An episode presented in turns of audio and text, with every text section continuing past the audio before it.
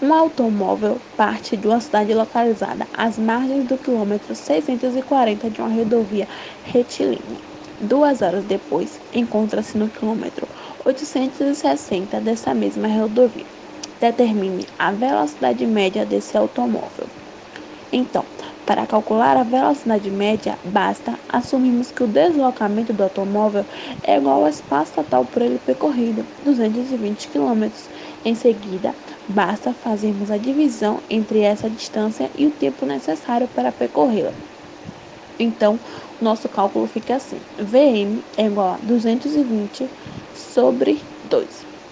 E termina finalizando o cálculo com Vm é igual a 110 km por hora.